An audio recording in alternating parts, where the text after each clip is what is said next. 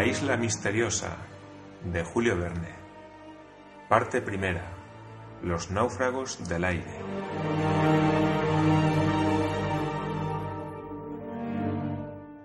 Capítulo 9. Fuego y carne. En pocas palabras, Gedeon Spilett, Harbert y Naz fueron puestos al corriente de la situación. Aquel incidente, que podía tener consecuencias funestas, por lo menos según el juicio de Pencroff, produjo efectos diversos en los compañeros del honrado marino. Nab, entregado por completo al júbilo de haber encontrado a su amo, no escuchó, o mejor dicho, no quiso preocuparse de lo que decía Pencroff. Harbert pareció participar en los temores del marino. En cuanto al corresponsal, respondió sencillamente a las palabras de Pencroff.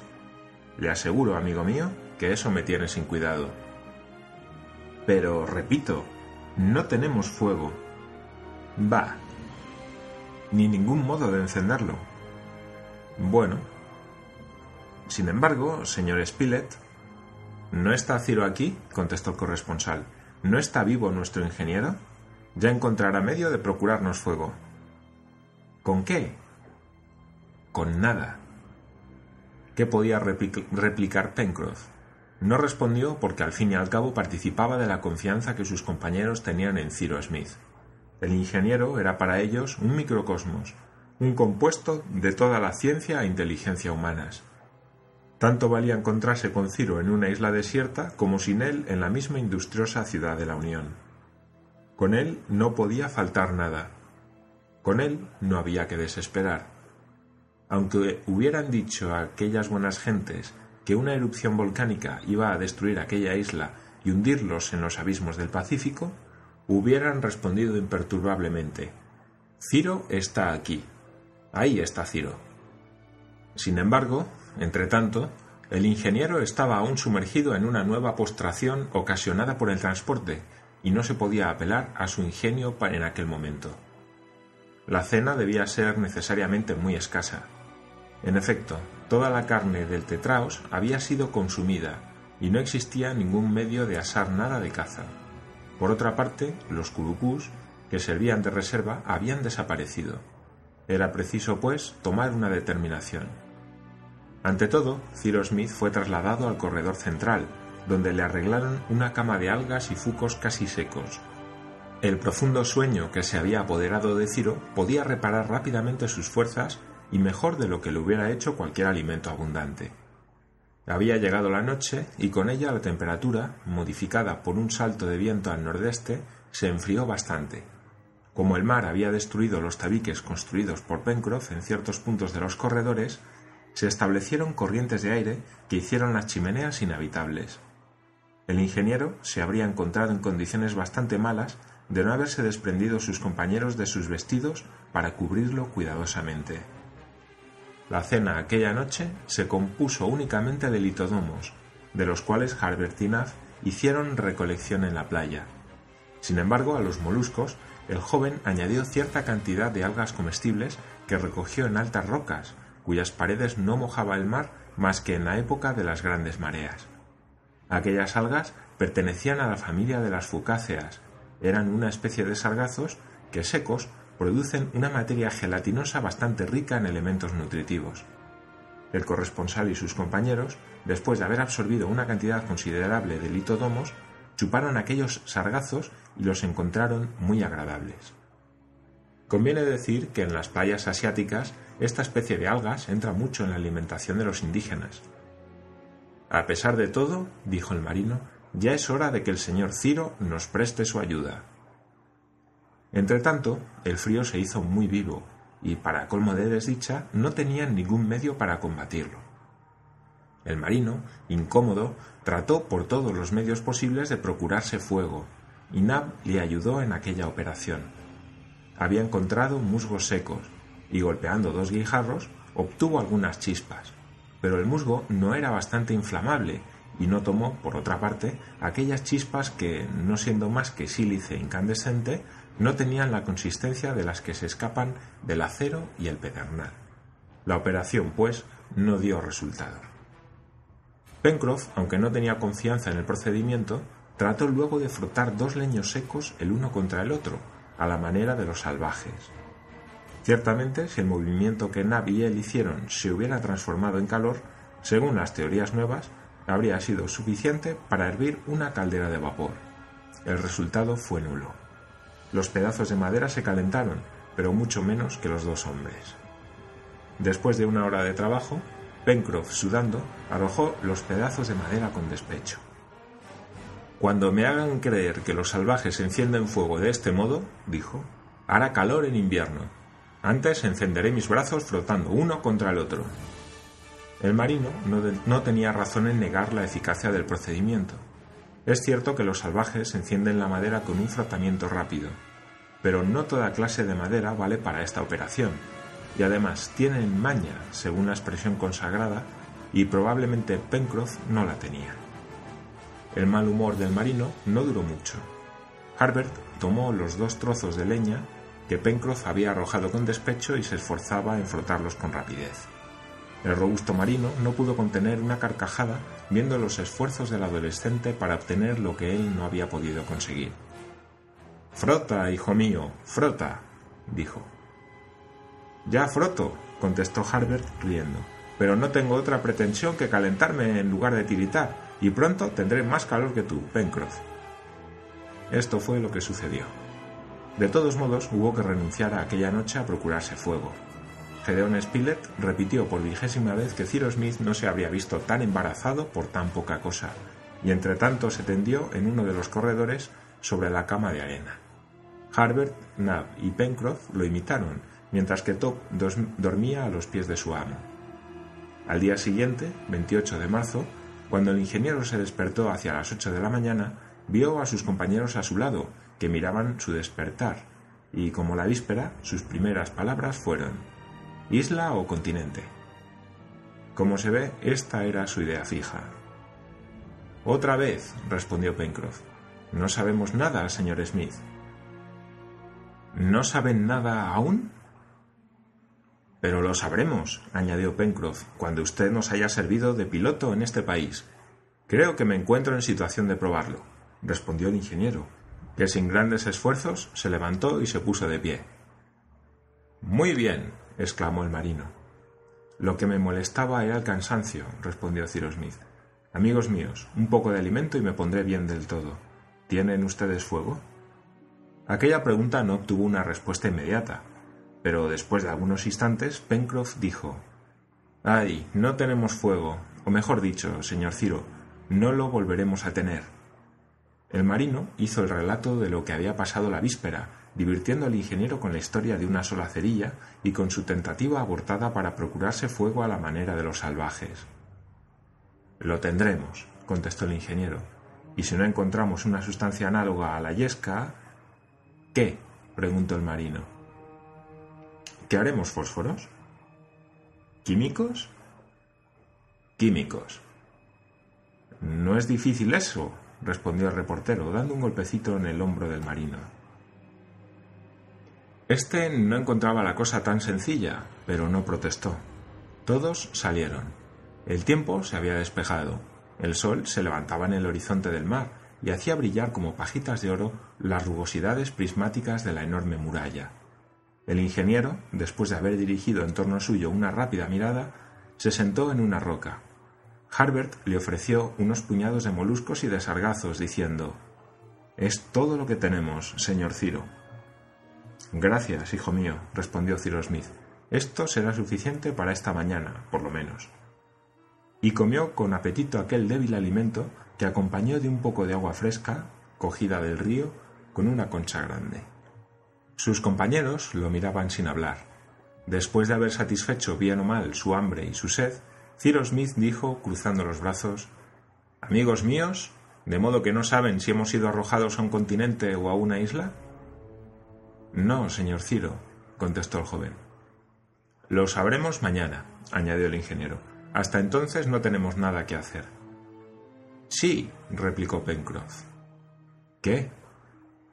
Fuego, dijo el marino, que también tenía su idea fija. Ya lo haremos, Pencroff, dijo Ciro Smith. Mientras que ustedes me transportaban ayer, me pareció ver hacia el oeste una montaña que domina este país.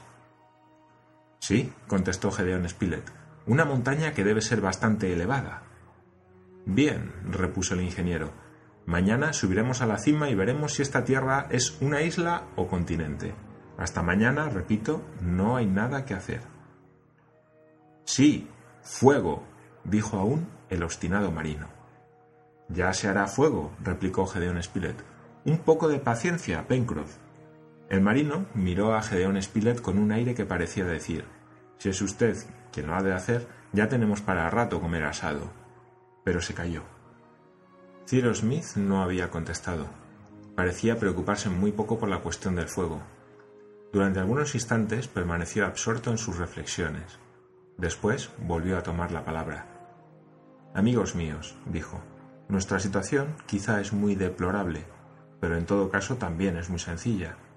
O estamos en un continente y entonces, a costa de fatigas más o menos grandes, llegaremos a algún punto habitable, o bien estamos en una isla y en este último caso, si la isla está habitada, tendremos que relacionarnos con sus habitantes.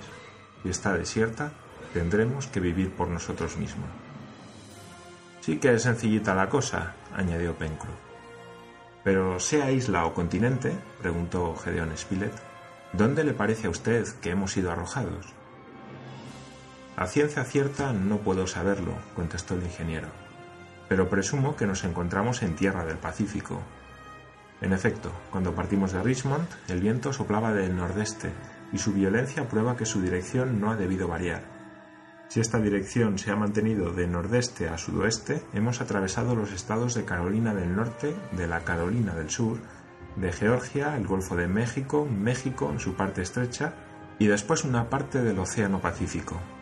No calculo menos de 6.000 o 7.000 millas la distancia recorrida por el globo, y por poco que el viento haya variado, ha debido llevarnos al archipiélago de Mendana o a las islas Tuamotu, o si tenía más velocidad de la que me parece, hasta la tierra de Nueva Zelanda. Si esta última hipótesis se ha realizado, nuestra repatriación será fácil, pues encontraremos con quienes hablar, ya sean ingleses o maorís. Si al contrario la costa pertenece a alguna isla desierta de un archipiélago micronesio, quizá podremos reconocerlo desde lo alto del cono que domina este país, y entonces tendremos que establecernos aquí como si no debiéramos salir nunca. Nunca, exclamó el corresponsal. ¿Dice usted nunca, querido Ciro? Más vale ponerse desde luego en lo peor, contestó el ingeniero. Así se reserva uno la sorpresa de lo mejor. Bien dicho, replicó Pencroff. Debemos, sin embargo, esperar que esta isla, si lo es, no se encontrará precisamente situada fuera de la ruta de los barcos. Sería verdaderamente el colmo de la desgracia. No sabremos a qué atenernos sino después de haber subido a la cima de la montaña, añadió el ingeniero. Pero mañana, señor Ciro, preguntó Harbert, ¿podrá soportar usted las fatigas de esta ascensión? Así lo espero, contestó el ingeniero, pero a condición de que Pencroff y tú, hijo mío, os mostréis cazadores inteligentes y diestros. Señor Ciro, dijo el marino, ya que habla usted de caza, si a mi vuelta estuviera tan seguro de poderla asar como estoy tan seguro de traerla, tráigala usted de todos modos, Pencroff, dijo Ciro Smith. Se combinó, pues, que el ingeniero y el corresponsal pasarían el día en las chimeneas, a fin de examinar el litoral y la meseta superior. Durante este tiempo, Nab y Harbert y el marino volverían al bosque, renovarían la provisión de leña y harían acopio de todo material de pluma o de pelo que pasara a su alcance. Partieron, pues, hacia las diez de la mañana. Harbert confiado, Nab alegre, Pencroff murmurando para sí si a mi vuelta encuentro fuego en casa, es porque el rayo en persona habrá venido a encenderlo. Los tres subieron por la orilla y al llegar al recodo que formaba el río, el marino, deteniéndose, dijo a sus compañeros ¿Comenzaremos siendo cazadores o leñadores? Cazadores, contestó Harbert. Ya está Top en su sitio. Cacemos, pues, respondió el marino. Después volveremos aquí para hacer nuestra provisión de leña. Dicho esto, Harbert, Nath y Pencroff, después de haber arrancado tres ramas del tronco de un joven abeto, siguieron a Top, que saltaba entre las altas hierbas. Aquella vez los cazadores, en lugar de seguir el curso del río, se internaron directamente en el corazón mismo del bosque. Hallaron los mismos árboles que el primer día, pertenecientes la mayor parte de ellos a la familia de los pinos.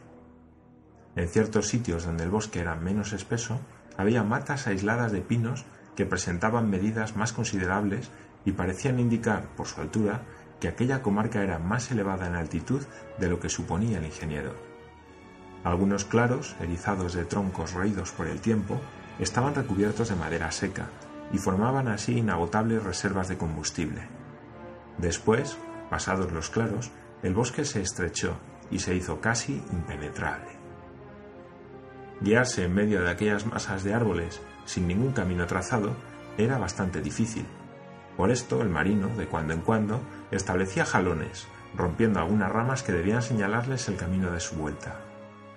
Pero quizá no había hecho bien en no seguir el curso del río, como Harbert y él habían hecho en su primera excursión, porque después de una hora de marcha no se había dejado ver ni una sola pieza de caza. Top, corriendo bajo las altas hierbas, no levantaba más que avecillas a las cuales no se podían aproximar. Los mismos curucús eran absolutamente invisibles, y probablemente el marino se vería forzado a volver a la parte pantanosa del bosque en la cual había operado tan felizmente en su pesca de tetraos. ¡Eh, Pencroff! dijo Nab en tono algo sarcástico. Si esta es la caza que ha prometido llevar a mi amo, no necesitará fuego para asarla. Paciencia, Nab, contestó el marino. No faltará caza a la vuelta. ¿No tiene confianza en el señor Smith? Sí. Pero no cree usted que hará fuego. Lo creeré cuando la madera arda en la lumbre. Arderá, puesto que mi amo lo ha dicho. Veremos. Entretanto, el sol no había aún llegado al más alto punto de su curso en el horizonte. La exploración continuó y fue útilmente señalada por el descubrimiento que Harbert hizo de un árbol cuyas frutas eran comestibles. Era el pino piñonero que producía un piñón excelente, muy estimado en las regiones templadas de América y Europa. Aquellos piñones estaban maduros, y Harbert lo señaló a sus dos compañeros, que comieron en abundancia. Vamos, dijo Pencroff, tendremos algas de guisa a guisa de pan, moluscos crudos a falta de carne y piñones para postre. Tal es la comida de las personas que no tienen una cerilla en los bolsillos. No hay que quejarse, contestó Harbert. No me quejo, añadió Pencroff. Solamente repito que la carne brilla demasiado por su ausencia en estas comidas. ¿No es ese el parecer de Top? exclamó Nab, y corrió hacia un matorral en medio del cual había desaparecido el perro ladrando. A los ladridos de Top se mezclaron unos gruñidos singulares. El marino y Harbert habían seguido a Nab. Si había allí caza, no era el momento de discutir cómo podrían cocerla, sino cómo podrían apoderarse de ella. Los cazadores, apenas entraron en la espesura, vieron a Top luchando con un animal al que tenía por la oreja. El cuadrúpedo era una especie de cerdo de unos dos pies y medio de largo, de un color negruzco, pero menos oscuro en el vientre. Tenía un pelo duro y poco espeso, y sus dedos, fuertemente adheridos entonces al suelo, parecían unidos por membranas. Harbert creyó reconocer en aquel animal un cabiai, es decir, uno de los más grandes individuos del orden de los roedores. Sin embargo, el cabiai no luchaba con el perro. Miraba estúpidamente con sus ojazos profundamente hundidos en una espesa capa de grasa. Quizá veía al hombre por primera vez. Entretanto, Nab, con su bastón bien asegurado en la mano, iba a descargar un golpe al roedor cuando éste, desprendiéndose de los dientes de Top, que no se quedó más que con un trozo de su oreja, dio un gruñido, se precipitó sobre Harbert, a quien hizo vacilar, y desapareció por el bosque. ¡Ah, pillo! exclamó Pencroff. Inmediatamente los tres se lanzaron, siguiendo las huellas de Top, y en el momento en que iban a alcanzarlo, el animal desapareció bajo las aguas de un vasto pantano, sombreado por grandes pinos seculares. Nab, Harbert y Pencroff se habían quedado inmóviles. Top se arrojó al agua, pero el caviar, oculto, oculto en el fondo del pantano, no aparecía. Esperemos, dijo el joven. Ya saldrá a la superficie para respirar. ¿No se ahogará? preguntó Nab. No, contestó Harbert, porque tiene los pies palmeados y casi es un anfibio. Pero aguardemos. Top había seguido nadando.